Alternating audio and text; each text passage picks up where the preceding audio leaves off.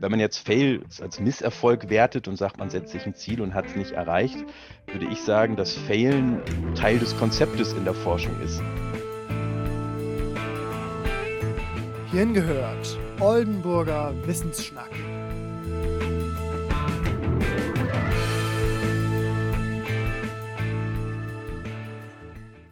Moin und herzlich willkommen bei Hirn gehört, eurem Oldenburger Wissensschnack. Für euch am Mikrofon sitzen auch heute wieder Jens Steffen Scherer und Dr. Bianca Brüggen.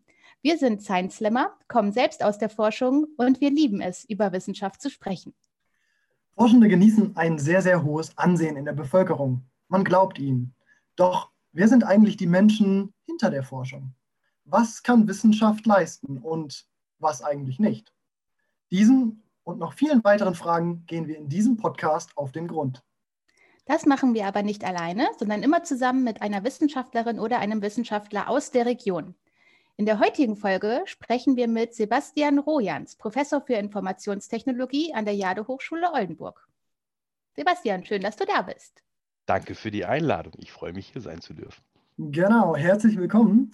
Sebastian, du hast hier in Oldenburg studiert, Informatik, hast äh, 2012 dann auch promoviert und warst dann sogar Leiter der Forschungsgruppe Simulation und Automatisierung komplexer Energiesysteme. Fangen wir mal vorne an. Was hat dich dazu inspiriert, diesen Weg einzuschlagen? Den Weg der Informatik erstmal einzuschlagen, war tatsächlich, ähm, ja, ohne viel drüber nachgedacht zu haben, sondern ich fand Computer spannend, also lag das nahe, Informatik zu studieren. Da ich aus der Region komme, war auch Oldenburg sehr naheliegend, weil eben heimatnah und äh, so bin ich damit angefangen. Wie es dann dazu kam, auch zu promovieren und in der Forschung zu landen, das ist eine Geschichte, die äh, so ein bisschen auch in den Fail passt, über den wir uns ja noch unterhalten wollen. Ähm, das war alles nicht ganz so geplant, war eher eine, eine, eine glückliche Fügung, dass wir da gelandet sind. Okay. Was hat sich da gefügt? Dann greife ich dem Fail mal vor und erzähle einmal, wie es gelaufen ist. Tatsächlich war es so, dass, wenn ich ehrlich bin, äh, waren Schule und Studium immer mindestens sekundär priorisiert bei mir, äh, wenn man das so formulieren möchte. Sehr ähm, ja, ich weiß. Ähm, zum Ende hin musste man dann irgendwann die, da musste ich dann die Entscheidung treffen, bricht man das ab oder macht man mal weiter und kneift dann nochmal alles zusammen. Äh, ich habe mich für Letzteres entschieden, dann aber mit der ersten falschen Entscheidung gedacht, da kann ich ja ganz viele Kurse zum Schluss noch machen und gleichzeitig die Diplomarbeit. Ähm, das hat natürlich nicht so funktioniert, weil ich sie dann auch gleich auf Englisch machen wollte. Und ähm, ja, das kam dann so, wie es kommen musste. Äh, aufgrund einer, einer, einer, einer Krankschreibung habe ich die Bearbeitungszeit nochmal verlängern können. Das hält mir mein Betreuer immer noch vor, weil ich diesen Bänderriss fotodokumentiert äh, ihm belegt habe. Äh, er fand das nicht so gut, glaube ich. Auf jeden Fall äh, hat selbst die Verlängerung dann auch nicht mehr geholfen und ich habe die Diplomarbeit abgebrochen. Und ähm, was ich da gelernt habe, ist äh, neben der Sache, dass man eben nicht aufgeben darf, dass man sich für sowas, gerade wenn es dann um die erste wissenschaftliche eigenständige Arbeit geht, sich ein Thema zu suchen, was einen interessiert und was Spaß macht. Und so bin ich eben dann im Office gelandet. Ich bin da gelandet, wo wir damals anfingen, die Energieinformatik aufzubauen. Und ich habe da einfach Themen gefunden, die mir Spaß gemacht haben. Und äh, dieser große Fail, dieses einmal auf die Nase fliegen, war eigentlich der Startschuss dafür, gelernt zu haben, dass ich mir Dinge aussuchen muss, auf die ich Bock habe.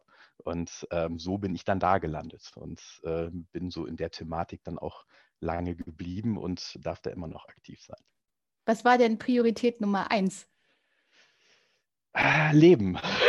Leben und Spaß haben, leider all die Dinge, die ich glaube gerade unsere Studierende nicht so erleben können, ähm, war doch äh, eine der höchsten Prioritäten, die ich hatte, ja. Genau, das ist äh, ein schöner Punkt, den du da ansprichst, weil du bist ja auch der Studiengangsleiter des Studiengangs BIT. Da werden wir dann gleich noch drüber sprechen und da wirst du uns deine Perspektive zeigen, was Studis jetzt gerade in dieser Zeit haben oder vielleicht auch nicht haben oder eben ganz besonders brauchen. Genau, ich möchte einmal für unsere Zuhörerinnen und Zuhörer ein bisschen die Stimmung hier beschreiben. Und zwar, wenn man einen Professor ankündigt, dann malt man sich im Kopf ja eigentlich schon ein Bild aus und oft stellt man sich dann einen älteren Herrn vor mit weißem Bart und Brille, Und Brille stimmt, der Bart auch, aber der ist noch nicht grau. Und du hast auch eine Menge Tattoos und bereits mit 37 Jahren deinen Ruf an die Hochschule für angewandte Wissenschaft in Hamburg erhalten. Damit sprengst du ganz gut den Rahmen. Ja, das gehört so ein bisschen dazu. Ne? Das ist, auch das ist eher eine, eine, eine Verkettung glücklicher Umstände und dann richtiger Entscheidungen, die vielleicht nicht alle immer zu Ende gedacht worden sind, sondern eben, wie man es in der Forschung auch machen muss, vielleicht mit dem Mut, sich auf Dinge einzulassen, wo man noch nicht weiß, wo man dann landet. Und ähm, ich glaube, das ist eine ganz wesentliche Einstellung, Eigenschaft, die man haben muss, um auch Forschung und Wissenschaft erfolgreich betreiben zu können. Nimm uns doch mal mit und mach's konkret. Was hast du damals nicht zu Ende gedacht, sodass du in einer Professur gelandet bist? Ähm, es war nie geplant. Äh, ich habe nie irgendwie mein, meinen Weg geplant und habe gesagt, okay, ich möchte den und den Karriereweg gehen, sondern die glückliche Fügung damals war, dass ich eigentlich sehr zufrieden war mit dem, wie ich im Office da arbeiten durfte. Das Umfeld war super, die Kollegen waren super. Und dann gab es eine Ausschreibung äh, auf eine Professur, die tatsächlich genau das gesucht hat, was ich eben bieten konnte. Also alles an Informations-, Kommunikationstechnologien für verteilte Energiesysteme. Und ich habe mich darauf beworben und das tatsächlich, ähm, um ehrlich zu sein, mit wenig Hoffnung äh, so eine Stelle überhaupt mal kriegen zu können, weil eben auch, ja, wie man das kennt, Professoren, du hast es gerade beschrieben, man hatte ein leicht anderes Bild und äh, ich bin dann doch eher realistisch, äh, pessimistisch realistisch dann in dem Fall und ähm, habe mich eher auf gut Glück beworben und bin tatsächlich eher aus allen Wolken gefallen, als dann die Einladung kam und noch mehr aus allen Wolken, als äh, dann der Anruf kam, äh, dass man mich dann da gerne haben würde. Und was natürlich nicht zu Ende gedacht war, äh, wir wohnen in Oldenburg, wir wollten hier in Oldenburg bleiben und ähm, zu Ende zu denken, dann in meinem Fall, wie ich auch gefragt wurde, über 30 Jahre dann zu pendeln von Oldenburg nach äh, Hamburg mit, das muss man leider sagen, zunehmend schlechteren Bahnverbindungen oder der Zuverlässigkeit der Bahn, äh, vom Auto brauchen wir gar nicht sprechen auf der Strecke, mm. war nicht zu Ende gedacht. Ähm, hätte ich es nicht gemacht, hätte ich jetzt nicht meinen Traumjob hier ähm, in einem Traumumfeld äh, in einer super schönen Stadt, an einer tollen Hochschule. Äh, und von daher ist die Message dahinter, glaube ich, oder die, ja, die Botschaft dahinter, sich auf solche Sachen einfach mal einzulassen. Oft führt es einfach zu Dingen, wo man sagt, cool, hätte ich nie mit gerechnet. Jetzt bist du Studiengangsleiter für einen ganz neuen Studiengang und zwar, wie gerade schon gesagt, BIT, Bauinformationstechnologie. Was ist das? Bauinformationstechnologie ähm, ist ein sehr spannender neuer Studiengang. Tatsächlich wurde er so gegründet, dass man die Bedarfe bei den großen Baufirmen mal abgefragt hat, was die denn glauben, was zukünftig denn die Herausforderungen sind. Und natürlich geht auch der Bereich ganz stark in die Digitalisierung. Und der Fokus von, von BIT ist eben nicht so dieses typische Bauinformatik, also wie wende ich IT-Lösungen dann nur auf der Baustelle an, sondern das Ganze eben auch noch auf das Betriebswirtschaftliche hm, auszuweiten.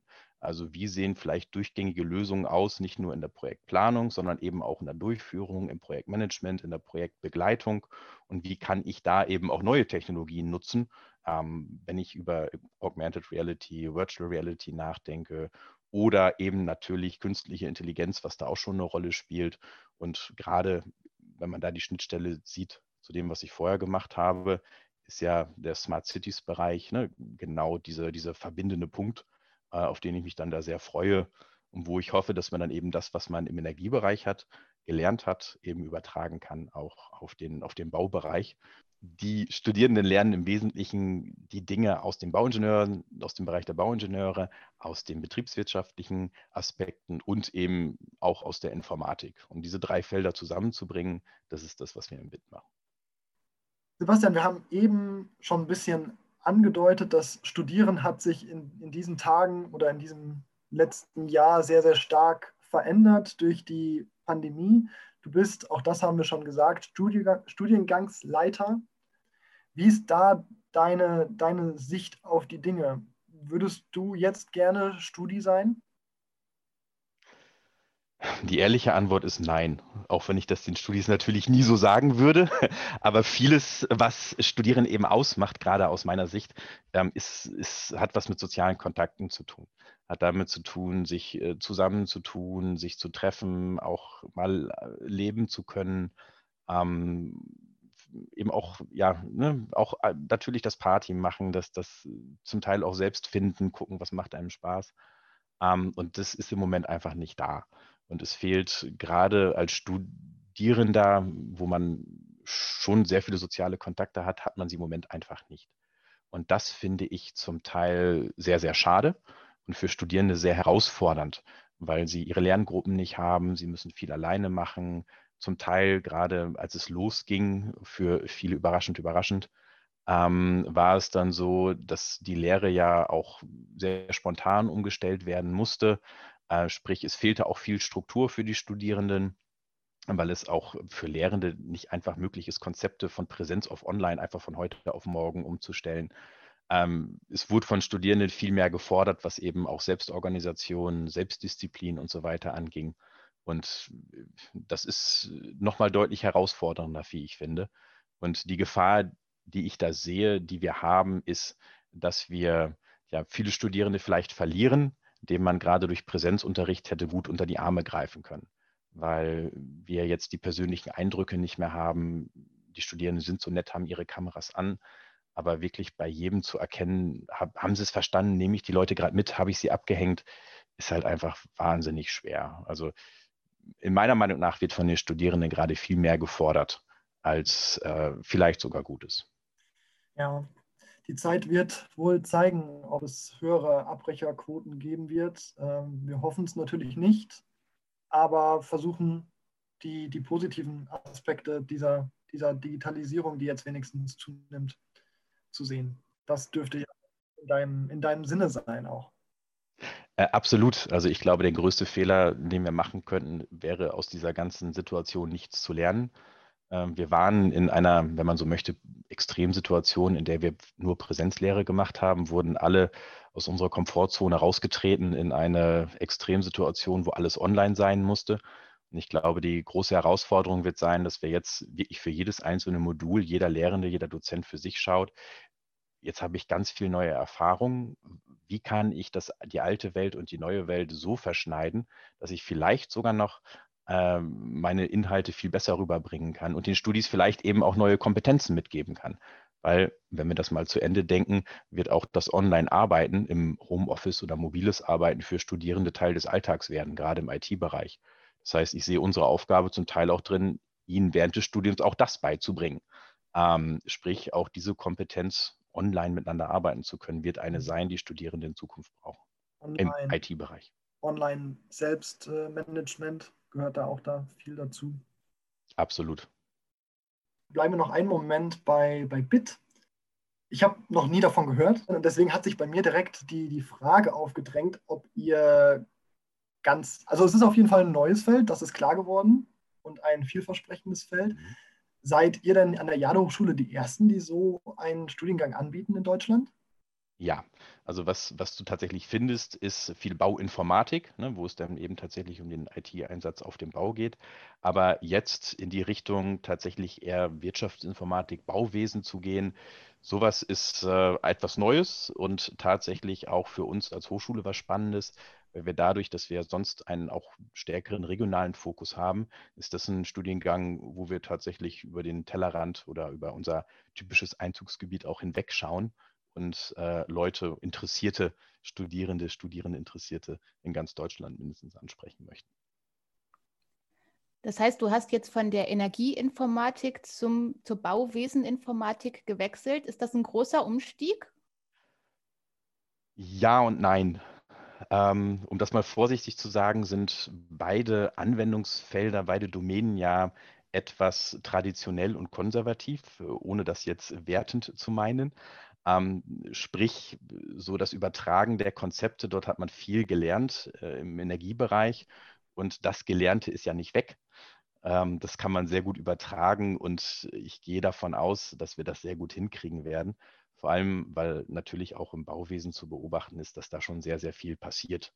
Also auch da ändert sich ja ähm, einiges durch den Einzug von, von der Digitalisierung, die man im, im Endeffekt hat. Ähm, wenn man sich deinen Lebenslauf so anguckt, wenn auch gar nicht unbedingt gewollt oder intendiert von dir, viel reibungsloser kann das eigentlich gar nicht aussehen. Und um jetzt unseren Zuhörerinnen und Zuhörern so ein bisschen Mut zu machen, was war denn bei dir mal so ein richtiger Fail? Wissenschaftlich gesehen, vielleicht auch privat? Finde ich eine absolut spannende Frage, was ein Fail sein kann. Ich habe auch darüber nachgedacht, was ich denn jetzt in der Wissenschaft tatsächlich als Fail bezeichnen würde, gerade bei uns in der Forschung. Wenn man jetzt Fail also als, als, als Misserfolg wertet und sagt, man setzt sich ein Ziel und hat es nicht erreicht, würde ich sagen, dass Failen Teil des Konzeptes in der Forschung ist. Weil womit beschäftigen wir uns? Wir wollen für neue Probleme oder aufkommende Probleme neue Lösungen finden. Es wäre jetzt utopisch anzunehmen, dass wir beim ersten Versuch immer gleich richtig abbiegen. Das heißt, sich durch diesen Dschungel von Möglichkeiten zu schlagen, ist im Wesentlichen der Weg ist das Ziel. Und ja, da sind viele Sackgassen drin, viele Kreisverkehre, viele Fallstricke, Fallgruben, äh, in die man da gerät. Aber man lernt immer was. Also man lernt eben auch, was nicht funktioniert. Das geht ein bisschen unter in der Forschung. Es wird immer oft gerne dargestellt, was funktioniert. Das ist ja auch das Tolle. Aber ich finde es mindestens genauso wichtig zu dokumentieren, was eben unter gegebenen Annahmen und Bedingungen nicht funktioniert hat, weil dadurch hat man auch sehr, sehr wichtige Erkenntnisse gewonnen. Von daher ist es ein bisschen schwer, das an einem Punkt festzumachen, weil es waren so viele kleine Fails, die aber tatsächlich die Grundlage dafür waren, nachher äh, den großen Erfolg gehabt zu haben. Die, die Fails müssen also auf fruchtbaren Boden fallen. Man muss daraus lernen, genau. Ja, ja. Hat mich gerade an ähm, an Thomas Edison, glaube ich, äh, erinnert. Hat der nicht gesagt, ähm, ich habe noch, ich bin noch nie gescheitert, ich habe nur 100 oder 1000 Wege gefunden, wie es nicht geht? Mhm. Das mag sein, ich äh, habe ihn nie persönlich getroffen, aber ähm, ich würde ihm absolut recht geben. Auch wir wollen etwas lernen und neue Erkenntnisse gewinnen. Deswegen kommen wir jetzt zu unserem Fachwort des Tages. Bevor wir uns nämlich gleich der Forschung widmen, bringt uns jeder Gast einen Begriff aus der eigenen Forschung mit und Steffen und ich müssen dann raten, was denn damit gemeint sein könnte. Was hast du uns heute mitgebracht? Darf ich das Wort nennen oder wollt ihr das Wort erraten? Ich nenne das Nein. Wort und ihr ratet, was dahinter steckt. Ne? Gut. Ja, gerne. Genau. Ähm, Sonst sind wir äh, noch sehr lange hier beschäftigt. Ja, das hatte ich mir auch schon gedacht. Ich habe Zeit mitgebracht. Nein, das Wort, was ich euch mitgebracht habe, über das ihr gerne jetzt rätseln dürft, ist die Sektorenkopplung. Okay, dann ähm, Sektorenkopplung. Ich beziehe das auf erneuerbare Energien. Und zwar auf den, auf den Mix. Das ist ja ein Thema der Zukunft. Vielleicht kommen wir da auch gleich noch drauf zu sprechen, dass ähm, ja, die verschiedenen ähm, Bereiche, aus der Energie kommt, dass die vernünftig gemixt und beziehungsweise gekoppelt werden müssen, damit ein Schuh draus wird, beziehungsweise eine Steckdose. Eine gute Idee, aber die tatsächliche Lösung geht noch ein bisschen weiter möchte so gerne was mit Sekten sagen, hat aber wahrscheinlich nichts damit zu tun. Deswegen würde ich einfach mal drauf losraten. Sektorenkopplung ist, wenn man in einer Smart City zum Beispiel den Sektor für Wärmeenergie, den Sektor für Strom oder den Sektor für andere ja, Abteilungen sozusagen, die man da braucht, zusammenkoppelt. Die, die Schnittstelle davon. Ja. Das ist schon gar nicht schlecht.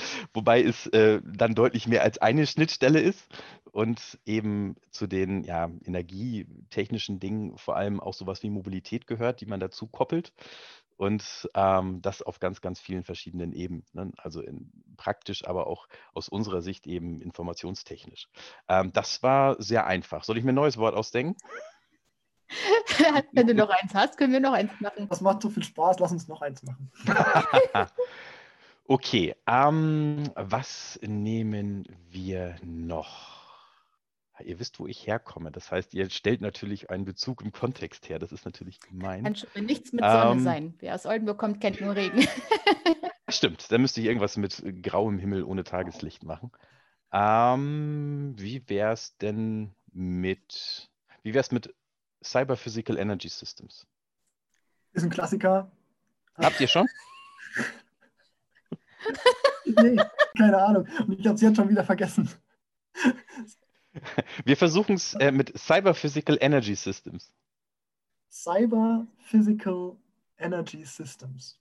Hm, hat nichts mit Neurologie zu tun. Ja. Mein Gaming-Gehirn ist bei Cyber gleich auf Cyberpunk gekommen, aber darüber reden wir jetzt leider gar nicht. Cyber Physical Energy Systems ist natürlich die Energie, die ja physisch vorhanden ist, wie im Sinne von zum Beispiel Wärme, wie auch die Energie, wie sie dann halt durch Strom irgendwie geleitet werden muss, zusammen in einem Energiesystem vereinigt, sodass die sozusagen Sprache, die ein, eine physische Gegebenheit spricht und die, wie sie virtuell dargestellt wird, sich vereinigen. Das, äh, das ist ein Brett. ein ganz dünnes. ja, das, das Eis ist dünn, aber das Brett ist dick. ähm, boah. Brett vom Kopf. Da weiß ich gar nicht, äh, ob ich einen, einen drauflegen kann. Ähm, tatsächlich irritiert mich nämlich sehr das Cyber Physical. Also es wirkt in meinem Kopf erstmal so ein bisschen wie ein Widerspruch, aber ist es offensichtlich nicht. Und Bianca, du hast das jetzt gerade versucht zu lösen, indem du sagst, naja, Cyber ist, dass man es irgendwie über quasi über Internet steuert, also smart. Die virtuelle Darstellung einer ja. physischen Messgröße. Hm. Also quasi um eine Analogie zu machen, so ein bisschen wie wenn man sich äh, so ein fünf Stunden YouTube-Feuer, Lagerfeuer-Video anschaut. das ist auch so genau. Cyber Physical. okay, ähm, es wird konfus. Sebastian, klär uns auf. Ähm, dass sich das Cyber Physical stört und nicht das Energy Systems, das wundert mich jetzt nicht. Das ist ja auch der schwierige Teil. Nein, aber tatsächlich geht äh, eure Überlegung natürlich in die richtige Richtung. Ähm, ich würde es jetzt nicht das, das Widersprüchliche nennen, sondern eher das Herausfordernde, was wir haben, weil wir Physical Energy Systems, also ne, diese ganzen Physik, in die wir im Energiesystem haben und dann eben sowas wie den Stromfluss, ist, glaube ich, jedem klar, dass es das gibt. Was wir aber durch den Wandel haben, gerade durch die Integration erneuerbarer, ist ja, dass unser System viel verteilter wird. Wir haben nicht mehr zentrale Erzeugung und dezentralen Verbrauch und einen ziemlich unidirektionalen Stromfluss, eben Physik, sondern wir brauchen eben auch viel Cyber, also viel IT im Endeffekt, also IKT zum Beispiel, also Informations-Kommunikationstechnologien, um diesen Stromfluss zu steuern. Das heißt, wir haben neben dem physikalischen Energiefluss auch den informatorischen Datenfluss. Und die beiden müssen jetzt zusammenpassen, damit wir dieses ja, vermaschte Energiesystem auch irgendwie steuern können, wo wir ganz viele Erzeuger auf einmal haben, ganz viele Verbraucher und wir auf ganz vielen Ebenen erzeugen und verbrauchen. Und dort brauchen wir tatsächlich dann die IKT, um sowas ermöglichen zu können. Genau, und das bringt uns direkt zu deiner Forschung, über die wir jetzt ein bisschen sprechen wollen, aber wir fangen auch da wieder vorne an. Deine Dissertation, die hatte ja den Titel Semantische Service-Integration für Smart Grids. Was sind denn eigentlich Smart Grids? Das ist eine sehr gute Frage und wenn du vermutlich zehn Leute fragst, wirst du mindestens 20 Antworten kriegen. Ähm, tatsächlich sind das erstmal, ist das ein riesen, riesen Buzzword, wenn man dann ehrlich ist. Und ähm, wie es ein Kollege letztens noch sagte, eigentlich sind es sowas wie dezentrale Energiesysteme. Also, wie ich gerade sagte, ich habe nicht mehr zentrale Erzeugung, dezentralen Verbrauch, hierarchisches System, sondern ich habe ja tatsächlich, was wir da machen am Energiesystem, ist ja nichts anderes als eine Operation am offenen Herzen. Das heißt, wir haben eine kritische Infrastruktur, die wir gerade komplett umbauen von einem hierarchischen, unidirektionalen System in ein verteiltes System, wo in beiden Seiten Daten und Energieflüsse statt oder auf, in beide Richtungen äh, Flüsse stattfinden. Und ähm, das geht tatsächlich nicht mehr ohne IKT. Und dort ist man irgendwann, äh, hat es da dann den Begriff Smart Grids gegeben, also intelligente Netze, was ich so nicht immer unterschreiben würde. Die waren vorher ja auch nicht dumm, die Netze. Von daher geht es eher darum, dass sie verteilt sind und durch die Verteilung wir ein ganz neues Konzept haben, wo wir auch neue Steuerungs- und äh, Überwachungsideen brauchen. Und lass uns mal die, die Tragweite davon so ein bisschen äh, deutlich machen für unsere Zuhörerinnen und Zuhörer. Jetzt ist es ja so, dass der Strom, wie du schon gesagt hast, zentral von einer zentralen Stelle kommt, zum Beispiel in einem Atomkraftwerk, und dann sich immer weiter verästelt, bis er dann bei uns zu Hause in der Steckdose rauskommt. Das ist auch schon ziemlich kompliziert, würde ich mal schätzen. Und es wird ein sehr, sehr großer Aufwand betrieben, die, die Energie oder der Strom, den Strom, der im Netz zur Verfügung steht, sehr, sehr konstant zu halten. Hm, also das sind die, die 50 Hertz, von denen man nicht zu weit abweichen darf, weder nach unten noch nach oben von der Frequenz, sonst wird es direkt brenzlig. Und das ist so für sich schon kompliziert, aber jetzt setzen wir einen drauf und machen die ganze Sache dezentral. Verstehe ich das richtig? Das verstehst du richtig. Und ähm, diese Annahme, die man da hat, oder die, die, die Vorgabe, die man hat, ist ja, dass sich Erzeugung und Verbrauch immer die Waage halten. Sonst bekomme ich meine 50 Hertz ja eben auch nicht hin. Mhm. Und das hinzubekommen, ist eben etwas schwerer, weil man vorher ja relativ einfach den Verbrauch steuern konnte. Wenn, äh, Entschuldigung, die Erzeugung steuern konnte. Weil ich habe wenig große Erzeuger, da kann ich ungefähr Forecasts machen, wie viel brauche ich denn und kann damit so eine Grundlast schon mal äh, locker fahren und kann die steuern. Und wir konnten sie eben steuern. Was wir nicht so gut steuern können, ist die Sonne und den Wind. Sprich, äh, wir haben auf einmal viele Anlagen, die wir irgendwie berücksichtigen müssen. Und leider, nein, wahrscheinlich eher zum Glück, richten sich äh, Sonne und Wind nicht nach unseren Verbräuchen, die wir brauchen, das heißt, ich habe da auch so einen Paradigmenwechsel, dass ich anfangen muss, den Verbrauch zu steuern und nicht mehr die Erzeugung. Und ja, das eben komplett verteilt. Mhm. Da nimmst du mir gleich mal die nächste Frage vorweg. Und zwar gerade hier in Oldenburg verhält es sich mit Wind und Sonne ja immer viel von dem einen und fast gar nichts von dem anderen. Bisher waren die Energienetze aber auf gleichmäßigen Energiefluss ausgelegt. Wenn ich jetzt einen Sturm oder einen Rekordsommer habe, wie kann man denn diese zu viel Energie, die auf einmal da ist, speichern? Das ist eine gute Frage. Also wir haben ja tatsächlich hier bei uns äh, im Norden äh, durchaus diese Herausforderung und mit unserem regionalen Netzbetreiber hier einen, der schon seine Ziele übererfüllt, was eben die Integration erneuerbarer angeht, weil wir eben auch viel Wind und ab und zu tatsächlich dann Sonne haben. Ähm, wir haben die Möglichkeit, große Kraftwerke, auch Windenergieanlagen bei zu viel Wind eben auch abzuregeln und abzuschalten und äh, größere PV-Anlagen eben auch, aber nicht diese ganzen kleinen verteilten. Da müssten wir im Idealfall speichern.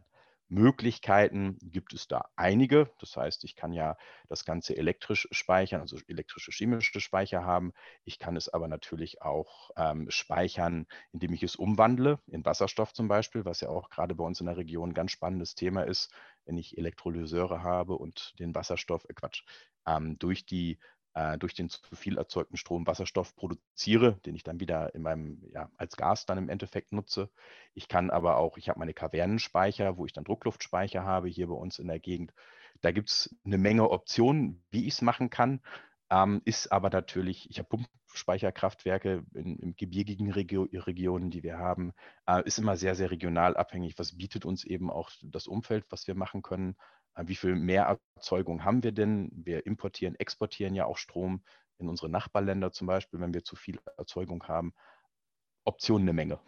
Und dieses Problem des Wohin mit dem Strom, wenn er, wenn er vielleicht mal zu viel ist oder natürlich auch, wenn er zu wenig ist, das wird wahrscheinlich, wenn wir nicht äh, smarte Lösungen haben, aber da hast du, glaube ich, was im Angebot, werden wir gleich noch drüber sprechen, aber erstmal ist das natürlich schwieriger, wenn ich meine Strom- und Energieversorgung dezentral organisiere. Also deswegen einmal vielleicht konkreter gefragt, wenn jetzt jeder Solar auf dem Dach hat, ist, trägt das bei zur Lösung? Wollen wir das eigentlich haben? Ist das wünschenswert? Ist jetzt die Frage, wen du fragst. Äh, wenn du wahrscheinlich die Netzbetreiber fragst, wird es die ein oder andere Region geben, die dazu, wo es dazu führen wird, dass denen die Infrastruktur tatsächlich einfach um die Ohren fliegt, weil Teile der Netze nicht dafür ausgelegt sind, so viel Energie eben auch aufzunehmen, die dort erzeugt wird.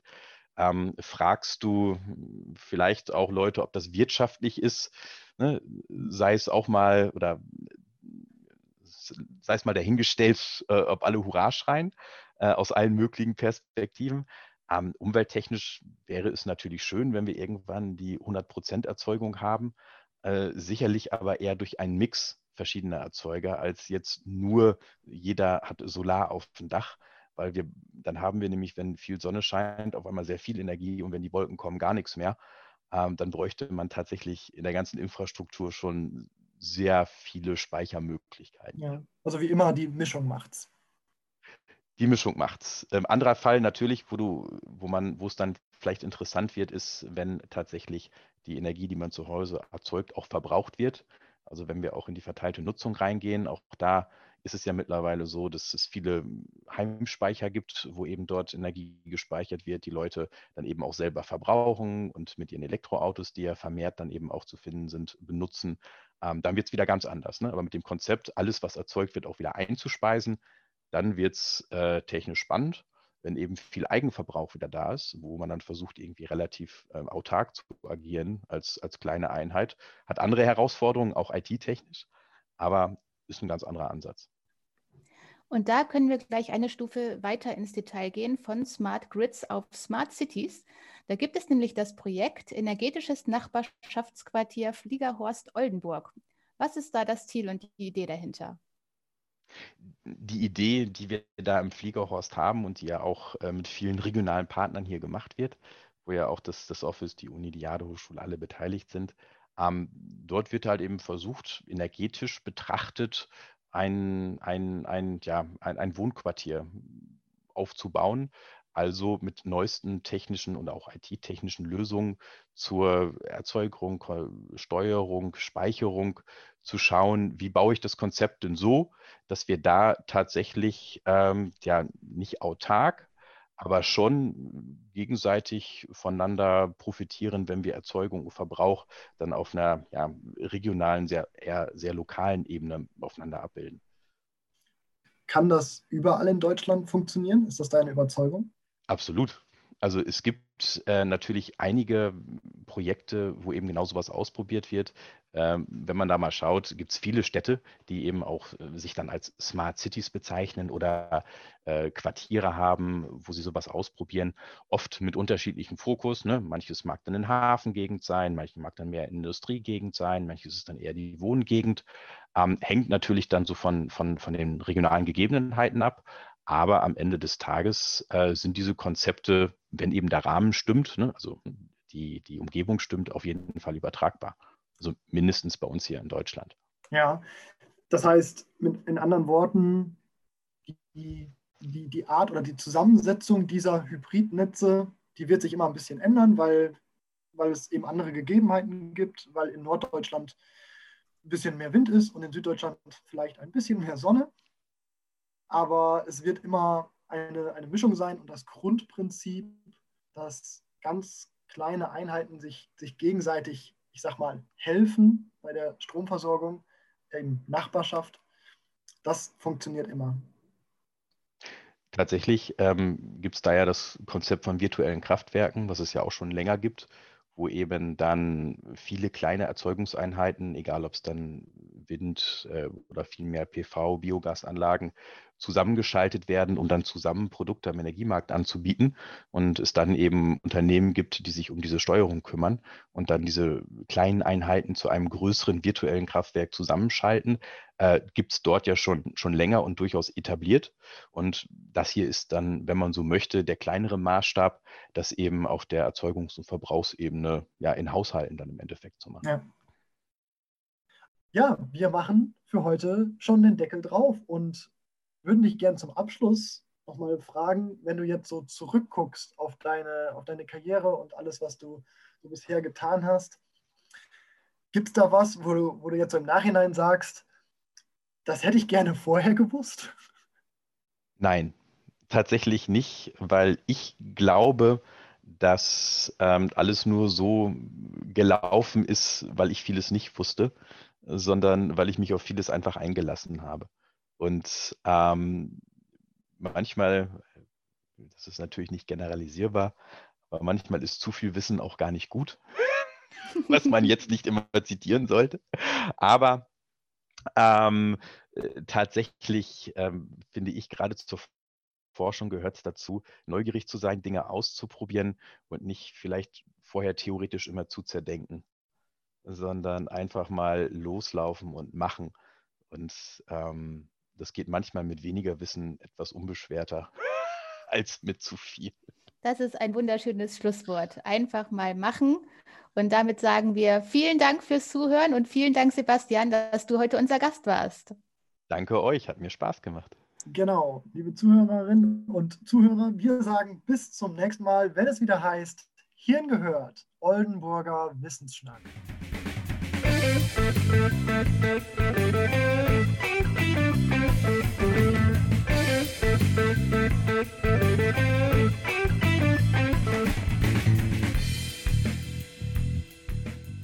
Dieser Podcast wurde präsentiert vom Netzwerk Wissenschaftskommunikation. Zu dieser Kooperation gehören die Jade Hochschule Wilhelmshaven Oldenburg-Elsfleth, die Kai von Ossietzky Universität Oldenburg mit dem Zentrum für Lehrkräftebildung, Didaktisches Zentrum und dem Forschungszentrum Neurosensorik, das Deutsche Forschungszentrum für Künstliche Intelligenz, das Schlaue Haus Oldenburg, das Office Institut für Informatik, das European Science Communication Institute, das Oldenburger Energiecluster OLEG und das Institut für ökonomische Bildung.